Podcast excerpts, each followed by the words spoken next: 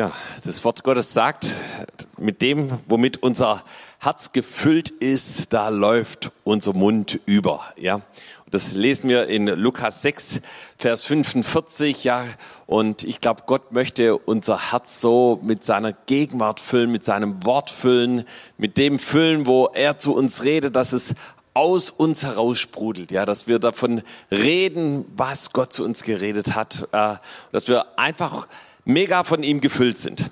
Ja, und da wollen wir uns gleich noch ein bisschen mehr mit dem Wort Gottes beschäftigen. Aber zuerst möchte ich einsteigen mit einem kleinen Zeugnis hier aus der Essensausgabe in Tübingen. So, wir geben zweimal in der Woche kostenlos Essen aus. Und äh, am Dienstag war ich auch mit dabei und ich setzte mich an den Tisch und eben ein Mann und eine Frau setzte mich zu mir. Und äh, irgendwie hatte ich den Eindruck, äh, nicht gleich eben ihnen das Evangelium weiterzugeben, sondern einfach mal zu hören, was sie zu sagen haben, sie kennenzulernen, ihre Geschichte zu hören. Und so erzählte mir der Mann ein bisschen, was er alles erlebt hat. Und, ähm, und dann irgendwann sagte die Frau, ähm, wissen Sie eigentlich, dass äh, ähm, dieser Mann, der Enkel von Paul Schneider, von dem Prediger von Buchenwald ist. Ja, also sein Großvater ist der Prediger von Buchenwald und da war ich erstmal ein bisschen überrascht. Und äh, aber plötzlich waren wir im Thema Decke des Schweigens. Ja, ich erzählte von dem, wie äh, die Decke des Schweigens über meiner Familiengeschichte meines Großvaters zerbrochen wurde. Und als ich das so erzählte, sagte die Frau äh, plötzlich: Ja, ich glaube auch, dass mein Vater ein Nazi war. Der hat nie gelacht. Ja, und äh, als wir so im Gespräch waren, äh, war auf einmal von so einer etwas belanglosem Gespräch am Anfang, war auf einmal die volle Aufmerksamkeit da, war die Gegenwart Gottes da und äh, Gott hat es einfach gebraucht. Und äh, anschließend habe ich mich noch mal ein bisschen mit Paul Schneider beschäftigt. So, ich kannte seine Geschichte schon, aber eine Sache, die hat mich doch noch mal berührt und äh, zwar lesen wir da von ihm im Wikipedia sogar, äh, dass als er eben hier in der bekennenden Kirche war zu der damaligen Zeit und eben auch öfters gefangen genommen wurde, wurde und irgendwann im KZ Buchenwald war, und er dort auch immer wieder einfach seinen Mund geöffnet hat und von dem erzählt hat, was von dem, wo er gefüllt war. Er war einfach von Jesus gefüllt. Äh, lesen wir dann eben, dass an, an einem Ostersonntag soll er sich trotz größter Schmerzen an den Gitterstäben seiner Zelle hochgezogen haben und den Tausenden von Häftlingen draußen auf dem Appellplatz zugerufen haben, Kameraden, hört mich, hier spricht Pfarrer Paul Schneider. Hier wird gefoltert und gemordet, aber so spricht der Herr, ich bin die Auferstehung und das Leben. Und weiter kam er nicht. Massive Stockschläge ließen den Prediger von Buchenwald wieder verstummen. Ja, er hat nicht aufgehört, von dem zu reden, womit sein Herz voll war. Und da, wo unser Herz voll ist von Jesus, dann fangen wir an, über ihn zu sprechen, dann fangen wir an, davon zu erzählen, von dem, wie Jesus unser Leben gefüllt hat. Und wir sind ja gerade in absolut interessanten Zeiten, ja. Es wird immer wieder von der Pandemie, von Corona gesprochen. Manchmal kann man es schon kaum mehr hören, ja. Und natürlich sprechen auch die Medien davon. Und äh, Interessanterweise gibt es einige Artikel, die auch von, wie von einer Reizüberflutung, ja, man bekommt hier wieder neue Werte, dort wieder neue Infos und äh, ich habe hier mal so eine Folie mitgebracht, wo eben auch von dieser Reizüberflutung äh, die Rede ist, von einem eben das wie wenn es den Kopf wegsprengt, ja. Ähm, und was machen wir mit, mit dieser Überflutung von Informationen, von Dingen? Und da gibt es ganz, ganz unterschiedliche Reaktionen. Ähm, ihr könnt die, die Folie wieder ausblenden. Und äh, bei, bei dem einen ist es wie, ey, ich, ich möchte dem entgehen, ja, und ich möchte äh, mich mit irgendwas anderem beschäftigen. Und es kommt diese Flucht in Serien, in ähm, Fernsehen, in Videos. Und du schaust dir in sozialen Medien irgendwelche Videos an und, und kommst da fast nicht mehr raus, versch verschwendest viel Zeit darin. So andere, die schauen dann mehr nach äh, ihrem Körper, nach äh, dem, was ihnen Spaß macht und äh, gehen viel in ihre Hobbys hinein, verbringen dort viel Zeit. Oder andere dann eben genießen den Urlaub, ja, ich möchte mal aus dem Ganzen entfliehen, mal ohne Maske sein, ja, was Neues erleben, schöne Dinge sehen, mich erholen. Und das ist ja eigentlich auch nichts Schlechtes und ähm, man kann ja das ruhig machen. Ich mache das selber auch. Aber die Frage ist immer, von was und mit was ist unser Herz gefüllt? Ja, worüber spreche ich? Was kommt aus meinem Mund heraus? Ja. Und ich habe das selber erlebt, wo ich eben angefangen hatte zu joggen, dass irgendwann mal Jesus zu mir gesagt, Guido, du joggst jetzt dreimal die Woche. Wie wäre es eigentlich, wenn du einen Zeitpunkt mir geben würdest, ja? Und dort Zeit in, im Gebet verbringst. Und ich habe gemerkt, wie da irgendwie die Prioritäten nicht ganz gestimmt haben. Und so habe ich das gemacht und habe eine Zeit, wo ich normalerweise Sport gemacht habe, einfach gesagt, Jesus, diese Zeit gehört dir. Und äh, die Frage ist eben, was ist unsere Sehnsucht? Womit ist unser Herz gefüllt? Womit wollen wir und womit füllen wir unser Herz jeden Tag und auch jede Woche aus? Und im Wort Gottes hören wir von Menschen, die so eine Sehnsucht hatten, in der Gegenwart Gottes sein, zu sein, dass sie anfingen darüber Psalmen zu schreiben. Ja, die Söhne Korach zum Beispiel in Psalm 84, Vers 11 lesen wir, wenn ein Tag in deinen Vorhöfen ist besser als sonst tausend. Ich will lieber die Tür hüten in meines Gotteshauses, als wohnen in der gottlosen Hütte. Und da ist die Rede davon, dass eben sie sagen, ey, ich möchte, ich möchte einfach nur im Vorhof sein, da wo deine Gegenwart ist, ja. Das ist mir hundertmal lieber, als irgendwo anders zu sein, Gott, wo du nicht bist. Oder dann Psalm 42, Vers 2, wie der Hirsch lechzt nach frischem Wasser, so schreit meine Seele Gott zu dir. Ja, das heißt, wie ein Hirsch, der einfach durstig ist und der will dann was zum Trinken, ja. Und äh, eben genauso das Verlangen hier des Psalmisten, ja, so möchte ich in deiner Gegenwart sein. So möchte ich von dir gefüllt werden. So möchte ich das frische Wasser des Heiligen Geistes von dir ganz persönlich empfangen. Und ihr Lieben, ich glaube, gerade jetzt in dieser Pandemiezeit möchte Gott dir ganz persönlich begegnen. Er möchte zu dir reden, er möchte dir Offenbarung geben. Er möchte dir immer wieder ganz neu begegnen. Und äh, da gibt es auch jemanden, dem das nicht gefällt und der versucht es zu verhindern und das ist der Teufel. Ja. Und es ist jetzt keine neue Corona-Masche, die er eben hier auflegt, sondern das war schon von Anfang an. Da war eine tiefe und enge Beziehung zwischen Gott und Adam und Eva. Und was hat der Teufel versucht? Er hat versucht, diese Beziehung zu zerstören. Und wir können das schon im dritten Kapitel der Bibel nachlesen. So genauso hat der Teufel auch versucht, die Beziehung zwischen Jesus und dem himmlischen Vater zu zerstören und hat Jesus angegriffen und ihn versucht. So Jesus hat dem widerstanden und ist gestärkt aus dieser Zeit herausgekommen. Und genauso ist es auch in unserem Leben. Ja, Gott der Teufel versucht, dem zu widerstehen. Gott möchte, der Teufel möchte nicht, dass du gefüllt bist von der Gegenwart Gottes, dass du deinen Mund öffnest und da das herauskommt, was Gott in dein Herz hineingelegt hat. Aber ihr Lieben, wir kennen viele Männer und Frauen Gottes in der Bibel, die wirklich in dieser Herzensbeziehung zu Jesus gelebt haben. In dieser Beziehung zu dem lebendigen Gott und von ihm empfangen haben. Und ich habe hier mal ein paar rausgesucht und die möchte ich dir kurz vorstellen. Da lesen wir von Abraham sogar im Neuen Testament in Jakobus 2, Vers 23. So ist die Schrift erfüllt, die da spricht. Abraham hat Gott geglaubt und das ist ihm zur Gerechtigkeit gerechnet worden. Und er wurde ein Freund Gottes genannt. Ja, es gibt nur ein paar Männer in der Bibel, die Freund Gottes genannt wurden. Und dazu gehörte auch Abraham. Das heißt, er hat eine freundschaftliche Beziehung gehabt zu dem lebendigen Gott. Er ging im Glauben und hat Gott vertraut, dass er es macht, ja, und dass selbst wenn, wo er bereit war, seinen Sohn zu opfern, wusste er, Gott wird sich um alles und genauso auch um die Verheißungen kümmern, die er von ihm empfangen hat. So, wir lesen weiter von Mose und Josua. 2. Mose 33, Vers 11. Der Herr aber redete mit Mose von Angesicht zu Angesicht, wie ein Mann mit seinem Freund redet. Wisst ihr, das ist, war eine Beziehung, die Mose zu dem lebendigen Gott hat, wie wenn jetzt hier Günther und Frank sich miteinander unterhalten, ja? Wie ein Freund mit einem Freund redet, ja?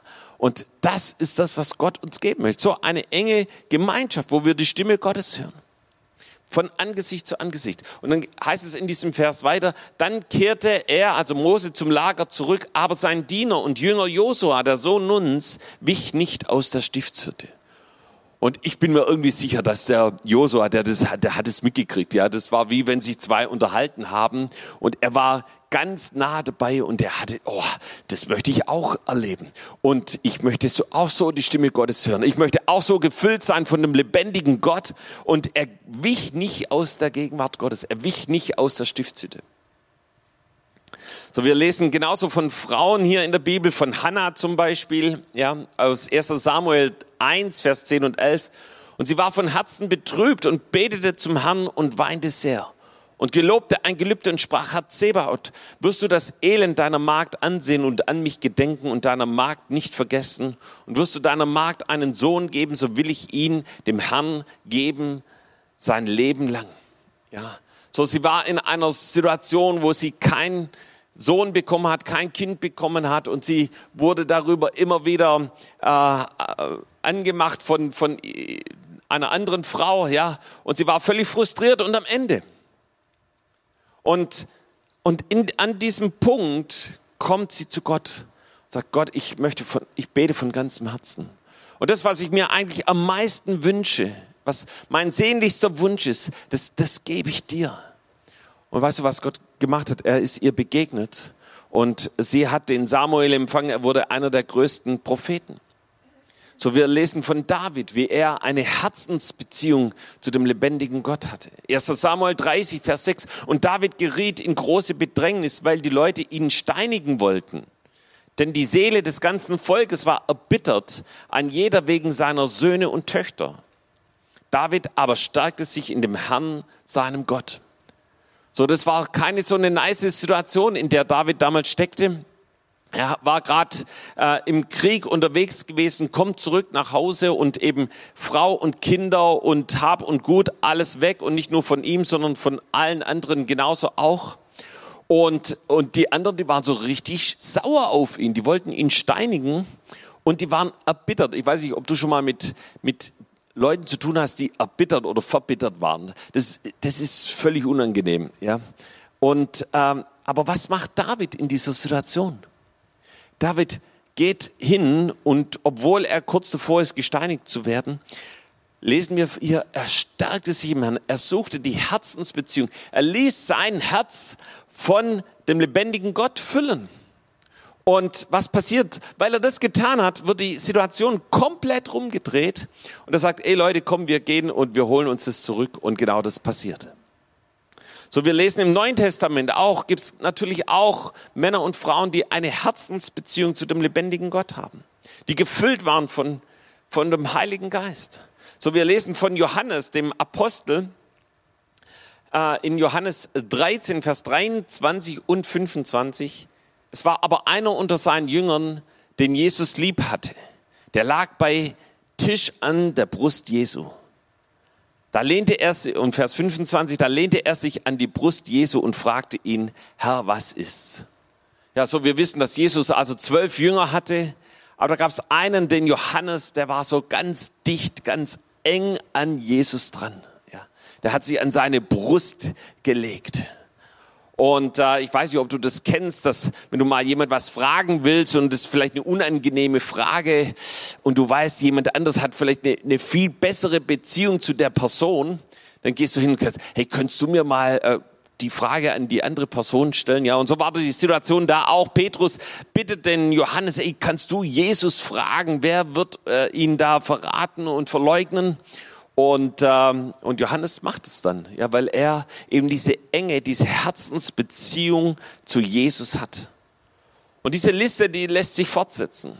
Und oft haben wir falsche Vorstellungen von Menschen, die viel Zeit mit dem Herrn verbringen, die seine Nähe suchen, die Gemeinschaft mit ihm haben. Ja, manchmal haben wir so komische Vorstellungen, dass das so komplett verweichlichte Mimosen sind, die zu nichts anderem fähig sind und deshalb ihre Zeit im Gebet verbringen. Aber ihr Lieben, dem ist nicht so. Doch wenn wir schon allein, wenn wir uns die Liste der, der Männer anschauen, die, und, und der Frauen, die ich, die ich gerade erwähnt habe, dann lesen wir von Mose, ja, der war der Befreier des Volkes Israel, der das Volk aus 400 Jahre Sklaverei herausgeführt hat äh, und äh, in Richtung des verheißenen Land gebracht hat. Josua hat es dann fortgesetzt, der Mann Gottes, der das Volk Gottes in das vor vielen hundert Jahren von Gott verheißene Land hineinführt. Ja, schon Abraham hat diese Verheißung bekommen, aber Josua, der so in der Gegenwart Gottes war, gefüllt von Gott war, führt das Volk hinein. David, ja, der König, der das Land einnimmt, der die Feinde besiegt, aber genauso der ein leidenschaftlicher Anbeter ist. Und Johannes, der Jünger am Herzen Jesu, äh, ja, ein Evangelist, der eben das Evangelium und die drei Briefe und sogar die Offenbarung schreibt. Und irgendwie fehlt noch dein und mein Name hier, ja, und eben Gott schreibt mit dir und mit mir genauso Geschichte. Amen. Sag mal zu deinem Nachbarn, Gott schreibt mit dir genauso Geschichte und möchte das Reich Gottes mit dir bauen, ja. Und das passiert da, wo wir gefüllt sind von ihm, vom Heiligen Geist, von seiner Gegenwart, wo wir ihn suchen. Ja. Und wir wollen heute einen von diesen Männern, die ich hier vorgestellt habe, ein bisschen genauer unter die Lupe nehmen und anschauen, was hat ihn so gekennzeichnet, dass so eine Herzensbeziehung zu Jesus da war. Und das war, äh, den wir uns heute genauer anschauen wollen, das ist Johannes. Ja, und sein Name bedeutet, Gott ist gnädig. Ja, das ist schon mal eine ganz gute Voraussetzung. Gott ist gnädig. Und äh, wir fangen mal an mit der Berufung, ja, wo er das erste Mal Jesus begegnet ist. Und es war mitten im Alltag beim Arbeiten so. Sein Vater war Fischer, er war Fischer und eben Jesus kam vorbei. Und wir lesen dann zum Beispiel Markus 1, Vers 19 und 20. Und als er, also Jesus, ein wenig weiter ging, sah er Jakobus, den Sohn des Zebedäus, und Johannes, seinen Bruder, wie sie im Boot die Netze flickten. Und alsbald rief er sie und ließ sie ihrem Vater Zebedeus im Boot mit den Taglöhnern und nee, und sie ließen ihren Vater Zebedeus mit, im Boot mit den Taglöhnern und folgten ihm nach. Ja, also mitten im Geschehen, sein Vater von, von Johannes, also ein wohlhabender, mittelständiger Unternehmer, der sogar Angestellte hatte. Auch die Mutter wird dann an anderer Stelle berichtet, äh, eine Frau, die genauso Jesus nachfolgt. Ja, sie gehörte sogar zu denjenigen, die bei der Kreuzigung mit dabei war. Und äh, Johannes war bereit, Jesus sofort nachzufolgen. Mit seinem Bruder Jakobus, ja, machten sie sich auf den Weg und sie verließen alles. Alle Sicherheiten, ja, und Jesus wurde die Nummer eins in ihrem Leben. Sie folgten ihm nach und sie lebten als Jünger Jesu. Und Johannes hatte eine ganz spezielle Position, Stellung ähm, in dem Kreis der Jünger. Jesus hat ihn auserwählt. Und wir lesen davon in der Bibel, dass Gott Menschen beruft und dass Gott Menschen auserwählt. So heißt es in Matthäus 22, 14, denn viele sind berufen, aber wenige sind auserwählt. Aber Johannes gehörte zweifellos zu denen, die Jesus eben auch für spezielle Aufgaben und spezielle Situationen auserwählt hat. Ja, er gehörte sozusagen zu dem inneren Kreis der Jünger. Er war zum Beispiel bei der Auferweckung des Tochter, der Tochter des Jairus mit dabei. Markus 5, Vers 37, ja. Jesus ging eben nur mit eben Petrus und Jakobus und Johannes, äh, dem Bruder des Jakobus, eben hinein und weckte dieses junge Mädchen eben vom Tod auf. Oder auf dem Berg der Verklärung, Markus 9, Vers 2. Und nach sechs Tagen nahm Jesus mit sich Petrus, Jakobus und Johannes und führte sie auf einen hohen Berg, nur sie allein. Und er wurde vor ihnen verklärt. Was, was bedeutet das? Die Herrlichkeit, die Gegenwart Gottes kam auf diesen Berg in ganz besonderer Weise. Sie begegneten Mose und Elia und sogar Gott sprach hörbar, das ist mein geliebter Sohn. Das ist nur an zwei Stellen passiert, dass Gott so vom Himmel sprach. Und in dieser besonderen Situation, da war Johannes eben mit dabei. Auf dem Ölberg, als Jesus über die Endzeit spricht, da lesen wir, dass eben auch dort Petrus und Jakobus und Johannes und Andreas alleine mit Jesus war und Jesus sie lehrt über die Endzeit, wie es passieren wird und welche Zeichen dort geschehen werden. Es gibt eine Aufgabe, die hat Jesus nur Petrus und Johannes anvertraut. Und zwar das Passalam zu bereiten. Lukas 22, Vers 8.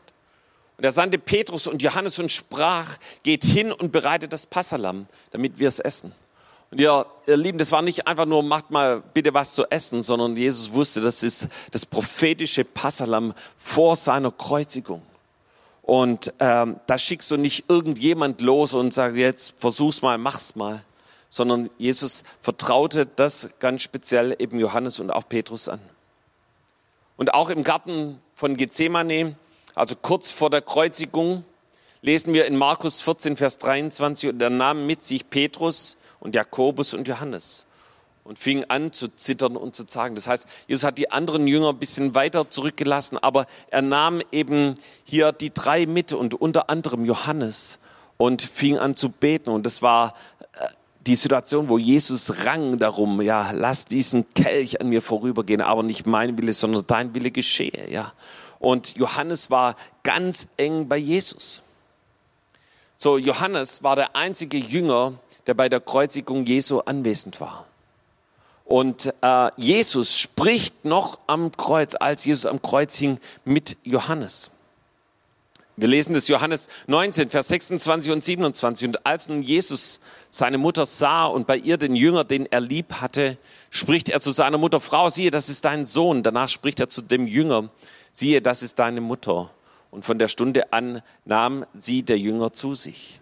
Ja, das heißt, Johannes wird mit der Sorge um die Mutter Jesu vertraut. Und weißt du, ähm, wenn du jemand deine Mutter anvertraust, ey, kümmere dich darum, ja, das machst du nicht einfach mit irgendjemand, sondern da hat genauso Jesus Johannes auserwählt und gesagt, ey, Johannes, kannst du das bitte machen?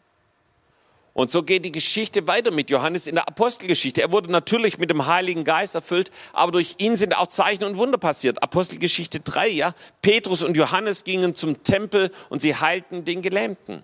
Ja, in der Apostelgeschichte 8 werden sie nach Samarien gesandt, wo schon Philippus unterwegs war und äh, eben eine Erweckung ausgebrochen ist. Viele an Jesus glaubten, aber sie hatten irgendwie noch nicht den Heiligen Geist. Und als eben Petrus und Johannes kamen, wurden sie erfüllt mit dem Heiligen Geist und sie fingen an, in Sprachen zu sprechen. Ja, wir lesen weiter von Johannes eben, dass er, äh, ich habe es vorhin schon erwähnt, eben das Johannesevangelium geschrieben hat. Und ihr Lieben, das Johannesevangelium ist nicht einfach nur eins von vier Evangelien, sondern einer der bekanntesten Verse der Bibel, der stammt aus dem Johannesevangelium. Ja, Johannes 3, Vers 16. Denn so sehr hat Gott die Welt geliebt, dass es seinen eingeborenen Sohn gab, damit alle, die an ihn glauben, nicht verloren werden, sondern das ewige Leben haben. So, Johannes hat drei Briefe geschrieben, die wir hier in der Bibel lesen können und genauso die Offenbarung. Und auch über die Bibel hinaus gibt es noch Quellen, die von ihm berichten, ja, dass er das Evangelium in Kleinasien verkündigt hat, sich in Ephesus niedergelassen hat, ähm, dass er auch in Rom war zur Zeit der Verfolgung und in ein Bad mit kochendem Wasser gekocht wurde. Äh, jedoch wurde er wie durch ein Wunder vor dem Tod errettet. Ja, solche Dinge hat Johannes erlebt. Er wurde dann auf der Insel Patmos verbannt südwestlich von Ephesus und dort hat er die Offenbarung geschrieben. Wir können das in Offenbarung 1, Vers 9 nachlesen. Anschließend kehrte er wohl nach Ephesus zurück und schrieb dort das Johannesevangelium.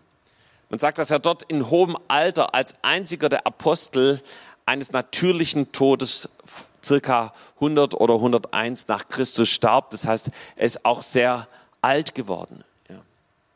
Ja, und all das, was Johannes erlebt hat, was ihn ausgemacht hat, das war diese enge Herzensbeziehung zu Jesus, ja, gefüllt zu sein von ihm. Und ähm, ich möchte hier jetzt ein paar Keypoints für diese enge Herzensbeziehung zu Jesus mitgeben. Zu, als allererstes nahm Johannes den Ruf in die Jüngerschaft, in die Nachfolge an. Ja, wir haben gesehen eben, wie Jesus da zu den Vieren kam, ja, zu Petrus, zu Jakobus, Andreas und auch zu Johannes und sie von den Fischernetzen weg in die Nachfolge ruft. Und sie sagten alle Ja. Und es war nicht einfach nur so, sondern sie setzten ihre höchste Priorität in ihrem Leben eindeutig auf Jesus. Und Johannes vertraute damit Jesus seine Zukunft an, seine Familienplanung, seinen Beruf, seinen Erfolg, seine Karriere, alles. Sagte Jesus, jetzt bist du am Steuer. Und es war nicht einfach nur so eine Entscheidung und jetzt schauen wir mal, sondern das hat Johannes auch konkret umgesetzt. Und nur so kommen wir in eine Herzensbeziehung, wenn wir unser Leben ganz Jesus anvertrauen, wenn wir ihn in unser Herz einladen und unser Leben ihm ganz anvertrauen. Als zweites, Johannes suchte die Nähe Jesu, die enge Gemeinschaft mit ihm. Er hatte keine Berührungsängste Jesus gegenüber. Er schmiegte sich an seine Brust. Er hatte enge Gemeinschaft mit ihm. Und ihr Lieben, das möchte Jesus in unserem Leben haben. Er möchte nicht weit weg von dir sein sondern er möchte, dass du an sein Herz kommst, dass du weißt, was Jesus auf seinem Herzen hat, dass du seine Nähe, dass du in seiner Nähe bist. Und als drittes, Johannes liebte Jesus. Ja, wir haben schon von dem bekannten Vers Johannes 3, Vers 16 gehört. Und auch da ist die Rede von der Liebe Gottes, dass Gott uns so liebt, dass er Jesus gesandt hat, damit wir in die Beziehung zum himmlischen Vater kommen. Und Liebe ist eins der Hauptthemen, über die Johannes in der Bibel schreibt. Und hier ein kleiner Vergleich zu Petrus. Petrus hat anfangs sehr vorlaut davon gesprochen, wie sehr er zu Jesus steht. Ja, gerade eben als es, als wir kurz vor der Kreuzigung waren, sagt er äh, in Matthäus 26, Vers 33, Petrus aber antwortete und sprach zu ihm, wenn sie auch alle Ärgernis nehmen, so will ich doch niemals Ärgernis nehmen an dir. Ja, also da vergleicht er sich mit all den anderen Jüngern, aber ey, ich, ich werd's reißen. Und wir wissen, wie Jesus darauf reagiert, dass er sagt, du wirst mich äh, dreimal verleugnen. Ja. Und äh, Petrus scheiterte. Er verriet Jesus dreimal. Und äh, auch nach der Auferstehung, als Jesus auferstanden ist, äh, fragt ihn Jesus dreimal. Ja? Und, und zwar fragt er ihn genau, ey Petrus, wie sieht es aus? Hast du mich lieb? Interessanterweise fragt ihn Jesus sogar, hast du mich lieber als all diese anderen hier? Ja, in Johannes 21, Vers 15. Ja, Petrus, Simon Sohn des Johannes, hast du mich lieber als mich diese haben? Und Petrus sagt nicht mehr, ja klar, Jesus, ich liebe dich mehr als alle anderen. Nee, sondern da ist Petrus wirklich zerbrochen und sagt, ja Herr, du weißt, dass ich dich lieb habe, spricht Jesus zu ihm, weide meine Lämmer. Ja, und so geht es dann nochmal zweimal weiter. Das heißt, Petrus ist durch einen tiefen Zerbruch gegangen und war anschließend ein neuer Mensch, der Jesus liebte. Ja. Und mit dieser Liebe sich nicht mehr in den Vordergrund gestellt hat. Er schrieb dann später die, einen Brief, den Petrusbrief, und da schrieb er nicht mehr von dem, wie, er, wie sehr er Jesus liebt, sondern er fängt an zu schreiben von der Liebe, die äh, die Gemeinde zu Jesus hat. 1. Petrus 1, Vers 8. Ihn habt ihr nicht gesehen und habt ihn doch lieb. Ja, das heißt, von der Liebe, die eben äh, die Empfänger zu Jesus hatten. Johannes hingegen hat sich nie in den Vordergrund gestellt. Selbst als er das Evangelium schreibt, betitelt er sich nicht mal mit seinem Namen, sondern eben damit, dass er sagt, äh, den Jünger, den Jesus liebte. Ja, so haben wir es auch vorhin schon gehört. Aber immer wieder lesen wir äh, in den Büchern, die er geschrieben hat, von seinem Verständnis von Liebe, wie sehr Jesus uns liebt und wie wir in der Liebe Gottes leben können, wie wir in dieser Liebesbeziehung zu dem lebendigen Gott leben können. Und ich möchte da ein paar Verse vorlesen. Ja, wir gehen mal zuerst in das Johannesevangelium und da schreibt er zuallererst auch davon, wie Jesus über die Liebe Gottes gesprochen hat. Johannes 13, Vers 34 und 35. Ein neues Gebot gebe ich euch, dass ihr euch untereinander liebt, wie ich euch geliebt habe, damit auch ihr einander liebt, äh, damit auch ihr einander lieb habt. Daran wird jedermann erkennen, dass ihr meine Jünger seid, wenn ihr Liebe untereinander habt. Ja? Also er greift es auf, die Botschaft von Jesus über die Liebe Gottes und sagt, ich, das gilt auch für euch untereinander. Und daran werden andere erkennen, dass ich in euch lebe. Ja. Johannes 14, Vers 21, wer meine Gebote hat und hält sie, der ist, der mich liebt. Wer mich aber liebt, der wird von meinem Vater geliebt werden und ich werde ihn lieben und mich ihm offenbaren. Lieben, Johannes spricht hier nicht so von einer Gefühlsduselei-Liebe, ja, und ach, wie nice ist das alles. Sondern er sagt, hey, da gibt es Kennzeichen, woran du die Liebe erkennen kannst. Und eines dieser Kennzeichen ist, wer meine Gebote hält, wer sich an mein Wort hält. Ja, genauso in äh, zwei Verse weiter, in Vers 23, wer mein Wort hält, ja, der ist es, der mich liebt. Das heißt, Jesus hat es selber gesagt, dass eben diejenigen, die, in dieser Herzensbeziehung zu Jesus leben, ja, für die ist das Wort Gottes wie ein Liebesbrief an dich ganz persönlich. Ja. Und die schlagen die Bibel auf, die fangen an darin zu lesen, sich von dem Wort Gottes zu ernähren.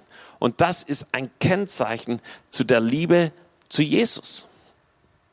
Und äh, Jesus spricht dann weiter davon, dass eben, dass, dass wenn wir so Jesus lieben, wenn wir so in dieser Herzensbeziehung leben, ja, dann wird, wirst du auch die Liebe des himmlischen Vaters empfangen und du wirst Offenbarung von ihm empfangen. Das heißt, Gott wird zu dir reden, Gott wird dir Dinge erklären. Und ihr Lieben, wir gehen an, an, an, der, dem vorbei, wenn wir das nicht erleben. Ja, da, womit unser Herz gefüllt ist, geht unser Mund über. Das ist das genau, was hier, wovon hier die Rede ist. Johannes 15, Vers 9. Wie mich mein Vater liebt, so liebe ich euch. Bleibt in meiner Liebe. Ja, das ist also nicht irgendwie was Einmaliges. Ja, oh, da habe ich die Liebe Gottes erlebt oder gespürt, sondern das ist etwas Kontinuierliches, wo ich sage, auch egal ob Corona oder nicht Corona, egal ob Urlaub oder nicht, ob Hobby oder nicht, ich möchte zuallererst in der Liebe Gottes gegründet sein. Ja, ich bleib in der Liebe Jesu. Ich suche ihn. Ich habe Gemeinschaft mit ihm. Ich bleib an ihm dran. Ja, und äh, wow, da gibt's doch viele Stellen, einfach nochmal hier zum Zuhause nachlesen. 1. Johannes 3, 16, 1. Johannes 9, äh, 4, Vers 9 bis 11. Aber eine Stelle möchte ich dir noch vorlesen. Und die steht in 1. Johannes 4, Vers 16. Und wir haben erkannt und geglaubt, die Liebe, die Gott zu uns hat. Gott ist die Liebe. Und wer in der Liebe bleibt, der bleibt in Gott und Gott in ihm. Und das möchte ich dir mitgeben. Ey, bleib in der Liebe, die Jesus für dich hatte. Ey, dann wird auch die Liebe Gottes in dir bleiben und du bist von ihm gefüllt. Ja. Johannes kannte auch die Zutaten für diese Beziehung, für die Gemeinschaft mit dem lebendigen Gott. Und das lesen wir in dem ersten Johannesbrief in den ersten Versen, also Vers 5 bis 10. Zuerst mal spricht er da eben die Heuchler an, ja, und sagt, wenn wir sagen, dass wir Gemeinschaft mit ihm haben und wandeln in der Finsternis, so lügen wir und tun nicht die Wahrheit. Ja. Das heißt, er sagt, ey, wie lebst du? Lebst du in der Gemeinschaft mit Gott, mit Jesus? Aber wenn du nur sagst, ja, ich lebe in der Beziehung mit Jesus, aber eigentlich in Sünde lebst, in Finsternis lebst, Dinge tust, die nicht mit dem Wort Gottes übereinstimmen, dann ist es wie Heuchelei, dann lebst du nicht in der Wahrheit. Aber dann gibt uns Johannes einen Schlüssel, ja, dass wenn wir transparent leben, dass wir dann in diese Gemeinschaft hineinkommen. Und das lesen wir in Vers 7. Wenn wir aber im Licht wandeln, wie er, also wie Jesus im Licht ist, so haben wir Gemeinschaft untereinander und das Blut Jesus seines Sohnes macht uns rein von aller Sünde. Und ihr Lieben, das ist so ein Schlüssel. Und Johannes selber wusste das, dass es nicht darauf ankommt, irgendwas jemand anders vorzuspielen, sondern ehrlich zu sein, transparent zu sein, im Licht zu sein. Und das habe ich selber erlebt. Das ist so ein gewaltiger Schlüssel. Als ich mich ins Licht gestellt habe, erzählt habe, so sieht's in meinem Leben aus. Ja. Auf einmal ist jede Isolation zerbrochen, ja, und auf einmal war nicht nur Gemeinschaft mit Jesus da, sondern auch Gemeinschaft in der Gemeinde, eine Gemeinschaft, die, die ich so vorher nicht kannte. Aber das kommt nicht einfach so, sondern das hat damit zu tun, transparent und im Licht zu leben. Ja, ich möchte hier noch ähm, Vers 9 erwähnen, wenn wir aber unsere Sünden bekennen, so ist er treu und gerecht, dass er unsere Sünden vergibt und reinigt uns von aller Ungerechtigkeit. Und ihr Lieben, das sind so die ersten Verse, die Johannes in seinem Brief weitergibt. Und er wusste genau, was diese Herzensbeziehung zu ihm freisetzt. Und da, das funktioniert nur, wenn wir gereinigt sind. Ja. Und wie sind, ist unser Herz gereinigt, wenn wir unsere Sünden bekennen, wenn wir zu jemand hingehen und unsere Sünden bekennen. Wow. Und dann ist es ganz einfach, in die Gegenwart Gottes hineinzukommen. Und weißt du, das Wort Gottes gibt uns so gewaltige Verheißungen, dass wenn wir am Herzen Gottes sind, wenn wir ihn suchen, wenn wir bei Jesus sind, dass Gott anfängt uns zu gebrauchen, dass Zeichen und Wunder durch unser Leben geschehen und dass der Heilige Geist in neuer Weise über unserem Leben ausgegossen ist. So wie es genauso auch Johannes erlebt hat. Und ähm, ich möchte noch hier eine Verheißung vorlesen. Und die gibt's mehrfach im Wort Gottes. Da heißt es, wenn du aber, hier 5. Mose 4, Vers 29, wenn du aber dort den Herrn, deinen Gott, suchen wirst, so wirst du ihn finden. Und wenn du ihn von ganzem Herzen und von ganzer Seele suchen möchtest. Das heißt, Gott sagt immer, ey, es ist nicht einfach nur, dass du bisschen Zeit investierst, sondern dass du dein Herz investierst, dein Herz hineingibst ins Gebet, in das Wort Gottes und Gott wird dir begegnen. Und hier heißt es, wenn du dort und das heißt, damit war gemeint, wenn selbst Gott das Volk Israel in die ganze Welt verstreut und wenn sie am letzten Zipfel der Erde sind und dort Gott suchen, dann wird Gott Wunder tun. Ja, genauso lesen wir es Jeremia 29, 13 und 14. Ja, dann wird er Gefangenschaft wenden, dann wird er sie sammeln aus allen Völkern. Und das eine ist eben Gott zu suchen in, von ganzem Herzen. Oder Jeremia 33, 3, rufe mich an, so will ich dir antworten und dir kundtun große und unfassbare Dinge, von denen du nichts weißt. Hey, und das passiert da, wo wir in der Gegenwart Gottes sind. Ich möchte dir noch vier praktische Tipps zum Abschluss bringen, äh, das Erste, um wirklich in dieser Herzensbeziehung zu leben, dass dein Herz voll ist, ja, und dein Mund von dem überfließt, was Jesus in deinem Leben tut. Stell sicher, dass dein Leben Jesus gehört und du ihn in dein Leben eingeladen hast, ja. Ah, so fing die Beziehung zu Jesus in meinem Leben an. Das war bei einem Gottesdienst, habe ich mich gemeldet und habe gesagt, ja, ich möchte ab heute Jesus nachfolgen. Und äh, anschließend wurde mit für mich gebetet. Ich habe selber Jesus in mein Leben eingeladen. Ich habe gespürt, wie er in mein Herz gekommen ist und ich ein neues Leben mit ihm empfangen habe. Das zweite ist, lebe im Licht.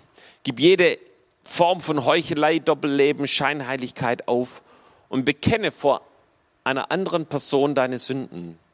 Und am besten mach es heute direkt. Wenn du magst, da gibt es Dinge, die dich von Gott trennen äh, fang nicht an, damit zu leben, dich dran zu gewöhnen und zu denken, ach, das ist irgendwie normal.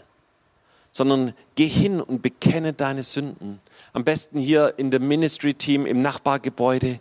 Da kannst du hingehen, das sind geschulte Beter, die gerne mit dir beten und du die Gnade und die Vergebung Jesu empfängst. Oder hier über alle, die von zu Hause aus zuschauen, ist auch ein Ministry-Team über Zoom da. Und da kannst du genauso mit jemand persönlich beten.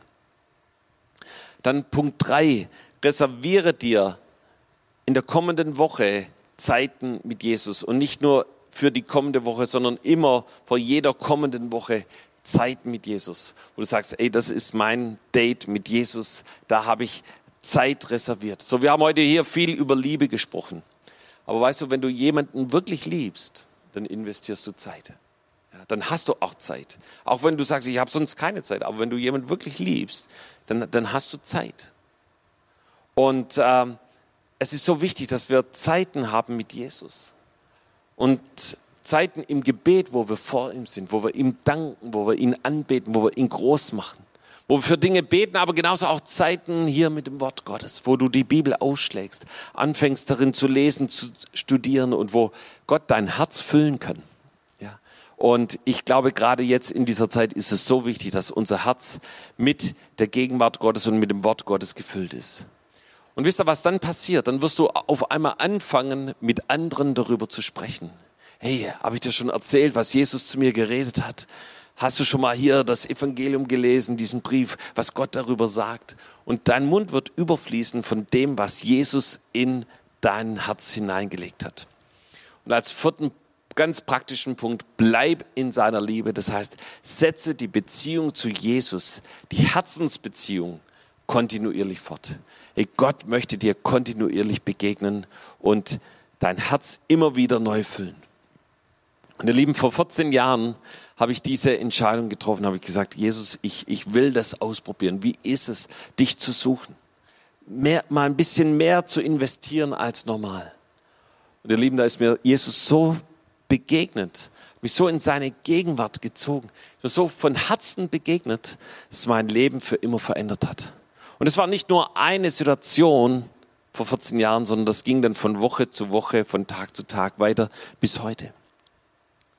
Und äh, nur so hat Jesus mich freisetzen können, mich gebrauchen können. Darüber bin ich ihm total dankbar. Und wisst ihr, das, was unser Leben ausmacht, das ist das, wie unsere Beziehung zu ihm ist, dass unser Herz von ihm voll ist, dass genauso auch der Mund überfließt. Amen.